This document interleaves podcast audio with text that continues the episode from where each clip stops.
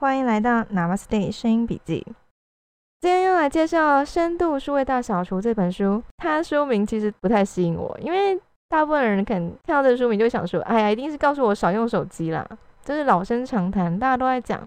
什么长辈在念，父母在念小孩，小孩又自己又不受控，最不喜欢看到这种字，对不对？我就是要玩。在这本书里面呢，我发现内容其实比书名有趣的多。像例如他在提到关于数位极简主义的原则的时候，他的原则其实也带入了一点经济学理论。那我们现在就来介绍这个部分。在数位极简主义原则里面，它原则一是杂乱是代价高昂的；原则二优化很重要；原则三有意义的作为令人满足。在原则一的论证里面，它其实引用了梭罗的新经济理论。梭罗有一个很有名的作品叫做《湖滨散记》，那个是在一八四五年三月底的时候，梭罗就这样子到了瓦尔登湖附近的树林，砍下几棵树，然后就这样做成一个小木屋。之后呢，他又开始用一个很简单的方式在这个地方生活。这个地方算是大自然，但它离城市、离他需求的这个生活不是很远。就只是有点让自己有个独处空间而已。在那时候，他让自己用一个比较简单的方式生活。他写下在当时居住时的经验，描述他的动机就是：我到林中是因为我希望用心的生活，只面对生活的基本面，看看我是否能学到生活要教我的东西，以免临终才发现自己白活了一场。接下来的数十年间呢，梭罗的思想开始传播开来。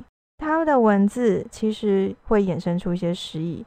其实原本我对《湖滨散记》的记忆是一个文学，文学的记忆，没想到它其实跟经济有相关性。其实，在《春风化雨》电影里面，那群追求热情的技术学校学生，也是在秘密读书诗会上背诵《湖滨散记》中截取的用心生活。作为一个开场，梭罗希望用心生活的主观体验可以转变他。他希望自己离开森林时可以脱胎换骨，可能变得不一样。这样这样的诠释虽然有道理，但其实也忽略了梭罗实验的另外一面。他研究出了一套新的经济理论。我其实想要聊聊关于他在森林中的那个感受。他可能就是很轻松的做他的生活步调，所以他延伸出了新经济理论。他的这套理论是什么呢？他很喜欢 记录下来所有的数据，所以他在记录下来的时候，有一些费用表，记录各种成本，甚至连几分几毫都记得清清楚楚。要列出这些表格，目的是为了要精确的记录在湖边生活的开销，阐述说，诶，这个人类所有的基本需求，你可能食衣住等等的这些需求满足的话，会花多少钱。接着，舒罗再把这些生活成本跟他用工作劳务取得的时薪去相比，就是他的生活需要的钱。那这些钱要花多少时间去工作？他得出了他的最终价值，就是他必须牺牲多少时间才足以去适应这种极简的生活方式呢？他把实验收集的数字，最后结果是什么？他发现他一周。只要工作一天就够了，也就是说，其实如果你的生活很简单，用一个最基本的开支跟最基本的生活方式，最基本人生活的需求，其实他一周只要工作一天就可以满足了他这样的一个生活需求的开销。哲学家斐德利克·葛霍把梭罗的理论称为新经济。梭罗把衡量单位，我们原本的衡量单位可能是金钱。他把它换成时间，也就是说，他的这个新经济的概念是重点在时间，而不是金钱。重点不是你赚了多少钱，重点是你花了多少时间赚这些钱。所以他的经济论点在于，这物价是你购买该物所花费的时间，不管是立即付出还是最终的付出。也就是说，呃，你需要花费多少钱，那这个钱你是用多少时间换过来的。他在说的是这件事情，在那个时代，其实是已经出现了消费主义文化，就是因为要消费才能促进经济，所以都提倡消费。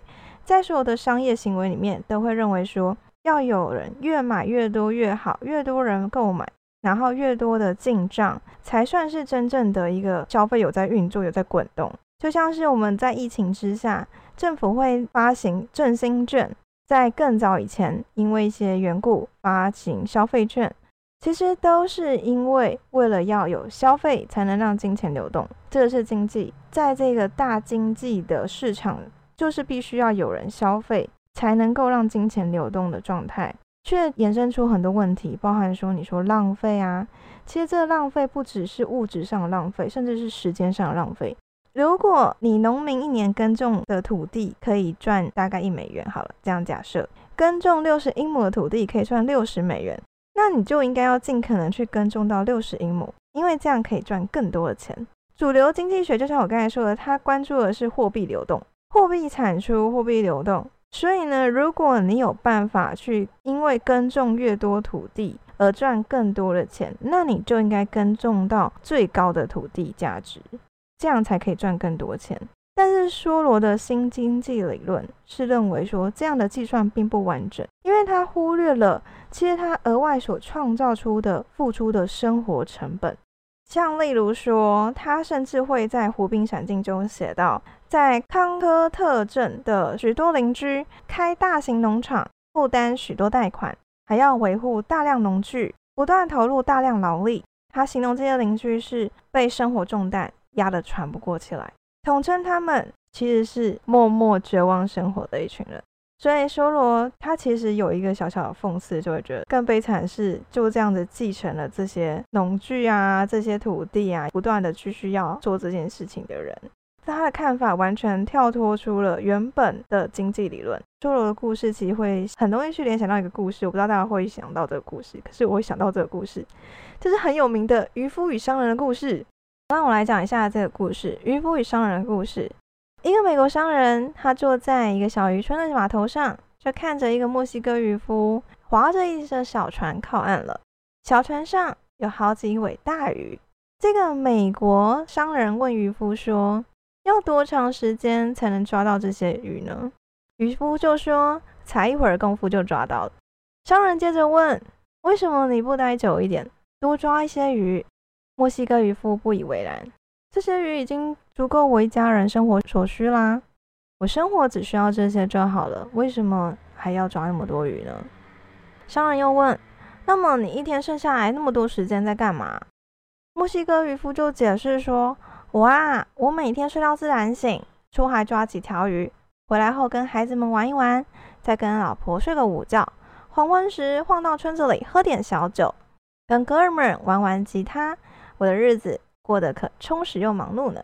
商人不以为然，于是就建议渔夫：“哎，我是那个美国哈佛大学企业管理硕士，我可以帮你忙。你应该每天多花一点时间去抓鱼，到时候你就有钱去买一条大一点的船，然后你就可以捕获更多的鱼儿，再买更多的渔船，这样你就拥有了一个渔船队，然后你可以开一家鱼罐头工厂。”之后，你可以搬到更大的城市，比如墨西哥、洛杉矶，甚至纽约。在那里，你可以更好的经营你不断扩充的企业。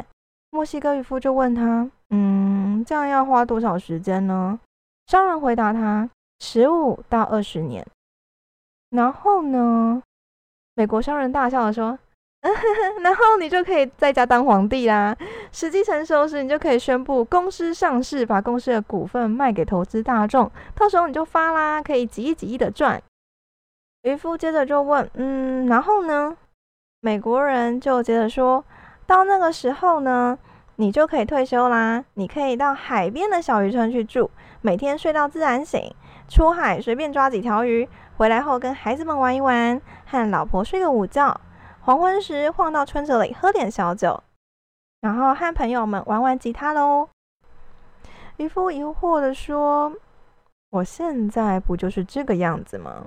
海风说：“渔夫就说，那我现在就在过这样的生活。对，当然故事这样的结果没错。然后我还要继续讨论这个问题，就是这个故事有的就是到这里结束了，然后呢，就看起来就是在讽刺商人的故事，但其实。故事的作者，他应该最重要表达是，其实通往幸福的路并不是唯一的。我还看到另外一个故事版本，他有最后一句话。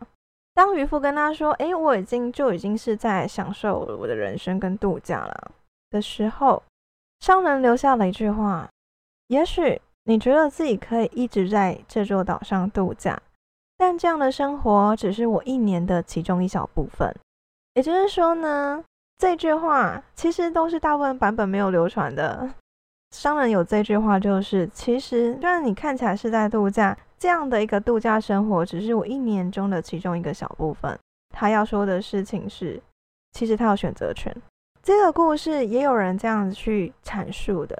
有的人可能会觉得，哎呀，没关系，不用太多钱也能过得很好，那何必要那么拼命努力？当下享受也不错啦。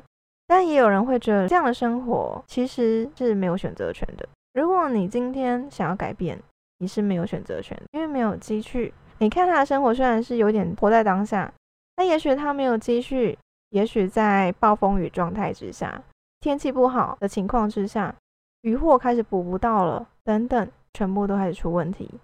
当然你会说，这其实都会有各自的风险，不管是投资到让他可以赚大钱，然后去经营一个大商店。等等，这些一样也有风险。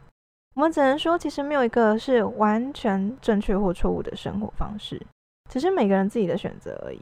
所以，商人其实会觉得，你有可能因为有不同的经历，你会有解决问题的能力，拥有更多的选择权。这样的问题，当然，我觉得取决在每个人自己的价值观。我觉得这是可以去平衡的事情。我只是因为梭罗的新经济理论，让我去想到，哎，这个故事。可以去做连结。其实梭罗在讲的，就跟渔夫在讲的话是类似的。我为什么要花那么多时间成本，赔上我跟家人相处的时间，去赚这么多的钱？这个是梭罗的经济理论。他那时候在说的是一个时间的问题。我们第一个理论在讲到是说杂乱的代价嘛，在数位极简主义的原则里面，原则一是说杂乱是代价高昂的。那这个杂乱的代价，再说，其实你会不小心的被各种增加的负担而压得喘不过气来。最后你牺牲那么多时间，只换到一些比较好的零碎的东西，也许是一个比较好的锅子、比较好的窗户、比较好的房子、比较好的什么，但其实你也许花了一生的时间都耗在金钱的压力上。像现在的房价很高。只要买了房子，似乎就绑在那了，有贷款的负担，而且对现在薪水没有涨多少，可房价涨得跟飞的一样。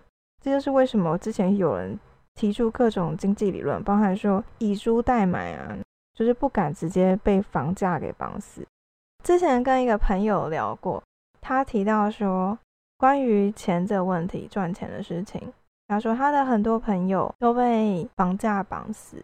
就会很辛苦，而且就算如果你要买，可能中古屋比较便宜一点，可是水泥是有年龄的。他说很多人都不知道，其实水泥是有年龄的，水泥的年龄可能就四十年。你买了一个中古屋，其实你这可能贷款还完了，房子的价值也剩不了多少。那杂乱很危险，原因我们很容易被最新的一些软体做诱惑，哎，这好像不错，那个不错，可是却忘了最重要的资源是时间。有人说千金难买寸光阴，所以其实最重要的资源是时间，来衡量付出的代价。这个就是梭罗的新经济理论，跟当前这个时代有所相关。所以你会看到你在使用一个 app，你觉得它有价值的时候，你是不是其实也花了很多时间在上面？让你觉得社群软体。它是一个让你可以获得资讯的地方，可是你是不是因为这样子去看到更多的东西，然后让你分心了呢？葛霍说了一句话，他说：“修罗的惊人之处不在他论点的实际内容，毕竟古代先贤早就公开宣称他们对财产的蔑视。也就是说，修罗所讲的话其实并不是一个很新的东西，因为早就已经有人驳世界经济理论了。但是他令人印象深刻的是论点的形式。”除了对于计算的痴迷是有深远意义的，他居然把所有的东西就这样记下来了。他说：“持续计算，持续权衡，确实得到什么或失去什么。”梭罗这样子计算下来，我们可以排除一些模糊的主观感受，可能会觉得好像在使用数位活动的利弊，我们可以更精确去面对它。如果我们把生命中的每分钟都视为一种具体又有价值的，如果你可以珍惜你的每一分钟，你是不是重新会去评估我使用的时候，我这样子是不是让自己变成好像反而是被软体绑架了的感觉？你的时间是被绑在软体上的，这是原则一。大学生说现代人被软体绑架，所以你有感觉到？